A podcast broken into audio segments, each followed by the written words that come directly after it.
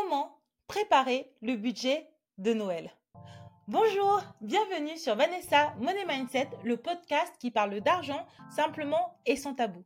Si tu me découvres, c'est le moment de t'abonner à ma chaîne YouTube et de me laisser un like ou de t'abonner au podcast si tu n'es pas sur YouTube. Qui suis-je? Je suis une experte en finances personnelles, ex-bancaire, investisseuse, entrepreneuse et ensemble, nous allons déconstruire les mythes et croyances autour de l'argent.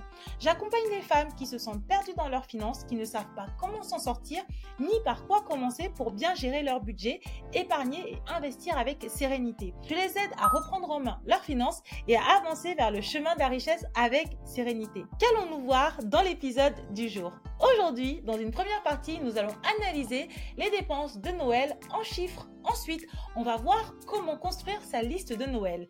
Et enfin, dans une seconde partie, je vais te partager mes astuces et stratégies pour améliorer ton budget à Noël, ainsi que les applications qui peuvent t'aider à optimiser ton budget pendant cette période. Et pour conclure, on va voir ensemble les dépenses qui permettent d'augmenter le bonheur afin que tu puisses offrir les cadeaux de Noël les plus efficaces possibles. Est-ce que ce programme te tente? Taram taram tam T'as pas le choix, so let's go Bref, bon, les dépenses de Noël en chiffres. Une étude menée par la Banque de France a indiqué que les ménages français dépensaient en moyenne aux alentours de 550 euros pour les fêtes de fin d'année. Bien que ce chiffre est à prendre avec précaution, car il varie selon les revenus et la composition du ménage, les derniers travaux montrent que ce revenu est en baisse à cause du contexte inflationniste de l'année 2023. Si on analyse les dépenses, on constate qu'elles sont principalement réparties autour des points suivants. D'une part, on a les cadeaux. Le montant alloué aux cadeaux est souvent de 332 euros. Ensuite, on a la nourriture, principalement composée du repas de Noël. Souvent, c'est organisé pour un montant aux alentours de 120 euros. Et le reste du budget est alloué aux décorations. Cette étude montre que si on compare avec les années précédentes, on se rend compte que le budget des Français euh, pour Noël a baissé au fur et à mesure des années. Principalement la pandémie du Covid, les différentes guerres, l'inflation, ils sont très certainement pour quelque chose. Ce qui me paraît aussi intéressant d'ajouter, c'est que si on compare ces mêmes postes de dépenses avec les pays anglo-saxons comme les États-Unis ou le Royaume-Uni, on se rend compte que les Français dépensent quand même moins. Ce qui nous emmène à la grande question. Quel est le budget idéal à allouer en fonction de son revenu aux dépenses de Noël? Une fois de plus, j'ai fait mes petites recherches et je suis tombée sur une analyse qui invite à budgétiser les dépenses de Noël en suivant la méthode suivante. En général, si tu prends 1,5% de ton revenu annuel net, tu peux avoir un budget global qui peut être intéressant. Ce qui veut dire que le budget de Noël idéal serait 1,5% de ton revenu annuel net. Plus concrètement, si tu gagnes 23 400 euros net par an, ce qui donne un salaire net de 1950 euros. Le montant maximum que tu devrais allouer à Noël, c'est 350 euros, toutes dépenses comprises. Si vous êtes deux, chacun va calculer le pourcentage qu'il peut ajouter et ça donnera une idée globale et raisonnable de ce que l'on peut mettre dans le pot commun. Je trouve que c'est pas mal comme analyse et comme calcul car on se base sur un revenu précis, le tien et celui de ton compagnon ou compagne si un effort d'épargne est réalisé dans le temps, c'est-à-dire qu'à partir du mois de décembre 2023, tu ouvres une enveloppe qui s'appelle Noël 2024, que tu vas alimenter cette enveloppe tous les mois ou tous les trimestres, cela sera sans doute clairement moins douloureux que de se lancer dans les préparations de Noël sans réfléchir ni s'organiser. Maintenant que l'on a vu les études sur Noël, comment calculer le budget, maintenant je vais t'aider à construire ta liste de Noël. Tu peux commencer par faire une liste de toutes les personnes à qui tu voudrais offrir un cadeau de Noël.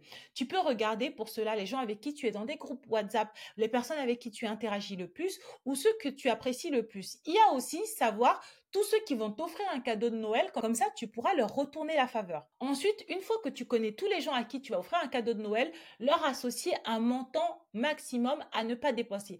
On n'y va pas au doigt mouillé, on n'y va pas au coup de cœur, on a un montant à respecter et on oriente le cerveau dans la quête du meilleur compromis possible entre coût et plaisir procuré grâce à ce cadeau. C'est aussi intéressant de penser à choisir un montant à ne pas dépasser pour la décoration et les activités pendant les fêtes de Noël. Enfin, une fois que tu as calculé le coût total de tout ce que cela va te coûter, n'oublie pas d'ajouter 150 euros pour des imprévus parce qu'il y a toujours des imprévus. Et in fine, tu te retrouves avec un budget complet. À toi de vérifier que ça rentre bien dans les 1,5% de revenus annuels nets qui avaient été calculés au départ. Et en plus, à côté, tu as ton enveloppe de 150 euros pour les imprévus. Et normalement, ça glisse tout seul. Je suis très contente, euh, presque anormalement contente. Euh, ça doit être l'esprit de Noël qui est en train d'entrer dans moi. Je ne sais pas ce que ça va donner, euh, tous les conseils que je te partage, c'est des conseils que je m'applique à moi-même. mais j'adorerais beaucoup avoir un retour de ta part si tu as testé une partie, un bout. N'hésite pas à me mettre des commentaires que je puisse avoir un petit retour et me dire bon bah ça a été utile ou pas. Si ça a été utile, je ferai plus d'épisodes dans ce sens. je pourrais faire pour Pâques, je pourrais faire pour d'autres d'autres événements dans l'année. Si c'est pas utile, on arrête et et, et, je parlerai d'autres choses. Maintenant que l'on a vu tout ça, je vais te partager mes astuces pour optimiser ton budget à Noël.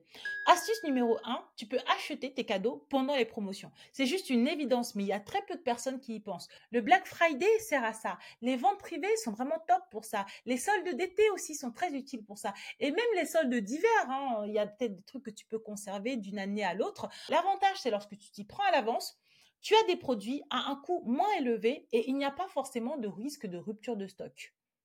Tu peux aussi t'organiser pour que dans le cadre d'un groupe, une seule personne offre un cadeau à une autre personne. Ça reviendra moins cher et tout le monde aura un cadeau.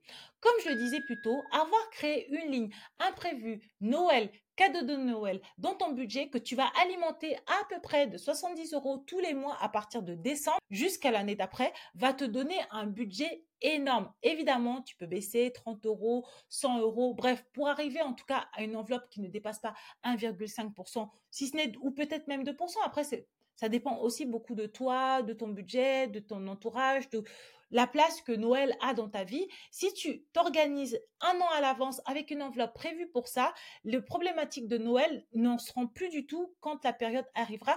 La quatrième astuce que j'aimerais partager avec toi, c'est favoriser les achats de seconde main pour les cadeaux. Amazon propose de vendre des livres d'occasion. Euh, moi, je m'étais rendu compte de ça l'année dernière. Je n'achète plus que mes livres en occasion. Je crois que je n'ai plus jamais acheté un livre neuf. C'est moins cher, c'est de très bonne qualité et le contenu et la richesse du livre reste présente.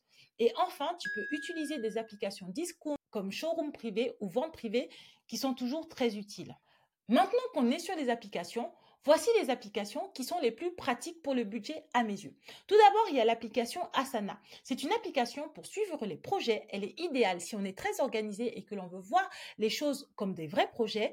Euh, c'est vraiment une application que l'on peut utiliser. Je crois qu'il y a une version gratuite que moi j'avais utilisée pendant longtemps, euh, même si elle est un peu complexe parce qu'il y a des chefs de projet informatiques qui l'utilisent pour gérer leur projet. C'est vraiment très pratique pour gérer bah, à la fois ton budget, à la fois tes enveloppes et tous tes objectifs financiers. Vraiment, Asana, c'est très complet. Après, il y a l'application Trello que j'ai utilisée aussi pendant très longtemps. C'est une application qui te permet de faire des listes de, de, tout ce que tu veux. Moi, j'ai euh, une liste de courses là-dedans, j'ai une liste de cadeaux aussi. Et en plus, tu peux associer des pièces jointes, donc des photos, tu peux associer plein de choses dans Trello qui font qu'en fait, ça va te faciliter la vie. Tu peux partager tes listes, tu peux faire vraiment beaucoup, beaucoup de choses. Donc, Trello, c'est vraiment quelque chose de sympa. Et en plus, tu peux mettre des deadlines, c'est-à-dire que tu dois acheter tel cadeau jusqu'à telle date et après, tu peux cocher comme quoi c'est fait ou pas. Euh, ensuite, il y a l'application Revolut et Lydia dont je parle très souvent pour gérer le budget qui sont vraiment très très pratiques. Et enfin, il y a l'application Lydia et Tricount qui te permettent en fait de en plus gérer des dépenses à plusieurs. Euh, Revolut, je crois pas qu'elle puisse le faire. En tout cas, moi, j'avais pas vu la fonctionnalité. Euh, donc donc voilà. Si je te fais un petit récap, Asana pour la gestion de projets financiers, Trello pour tes listes, Revolut et Lydia pour tes enveloppes, Tricount pour les dépenses à plusieurs avec Lydia aussi. Enfin, la dernière chose que tu peux faire, c'est privilégier les dépenses qui vont augmenter ton niveau de bonheur. Les études ont montré que les dépenses qui te permettent de vivre des expériences augmentent le niveau de bonheur sur le long terme. Voici trois dépenses annuelles qui vont te permettre à coup sûr d'augmenter ton niveau de bonheur et celui de ton entourage. Les dépenses qui vont te permettre de vivre une expérience. Par exemple, un restaurant, un week-end à la campagne tous ensemble avec ta famille ou réserver un lieu pour célébrer tous ensemble les fêtes de Noël. Ça va vous faire vivre une expérience qui peut être plus fortement gravée dans ta mémoire plutôt qu'acheter un énième pull, une énième robe ou une énième paire de chaussures. Ensuite, il y a aussi les dépenses que tu vas faire pour les autres. Offrir un cadeau à tes parents, mais aussi offrir un cadeau à un sans-abri ou offrir un cadeau à quelqu'un que tu aimes beaucoup, ce sont des dépenses qui te permettent de te sentir beaucoup mieux. Si tu ne veux pas payer ou donner de l'argent ou faire en fait euh, quelque chose qui a un lien avec l'argent, tu peux aussi investir pour créer ou construire un cadeau pour quelqu'un d'autre. C'est une action qui va te faire aussi beaucoup de bien au vu de ce que disent les études et que moi-même j'ai testé euh, personnellement. Et enfin, j'insère aussi l'idée que si tu passes les fêtes de Noël seul, t'inscrire à une association pour nourrir les gens le soir a un fort impact sur ton niveau de bonheur et peut te faire vivre une meilleure expérience que si tu passais la soirée seule à la maison à méditer sur le fait que tu n'as pas de famille ou tu n'as pas beaucoup d'amis ou tu n'as pas ci ou tu n'as pas ça, te concentrer sur quelqu'un d'autre, essayer d'apporter de la joie et de l'amour à quelqu'un d'autre, ça peut aussi t'aider à te sentir bien et à te faire du bien. Pour conclure, il y a aussi des dépenses qui te font vraiment, vraiment du bien. Et là, je pense aux dépenses qui te permettent de gagner du temps. Et oui, en fonction de tes revenus, il est peut-être temps d'envisager de prendre cette femme de ménage et de voir les revenus que tu vas lui verser comme le cadeau de Noël que tu es en train de te faire à toi et à ta famille.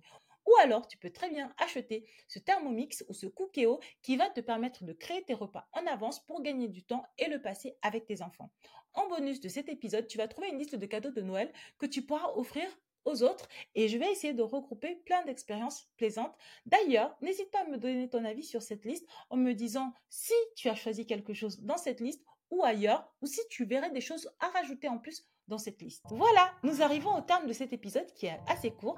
J'espère que cet épisode t'a plu. Si tu n'es pas encore abonné à la chaîne YouTube, c'est le moment de t'abonner. Si tu n'es pas sur YouTube, tu peux me soutenir en me laissant 5 étoiles sur les plateformes de diffusion du podcast. Sache que ma spécialité, c'est d'aider les femmes à travailler leur relation à l'argent et j'ai créé un e-book qui te permet de te poser quelques questions très simples pour faire le point. Tu peux le télécharger gratuitement dans le lien de la description de cet épisode et t'inscrire à ma newsletter qui est gratuite. Cela t'aidera par la même occasion à enrichir tes connaissances vis-à-vis de l'argent. Si tu veux en savoir plus sur le podcast et sur moi-même, je t'invite à me suivre sur Instagram et je partage les coulisses du média Money Mindset.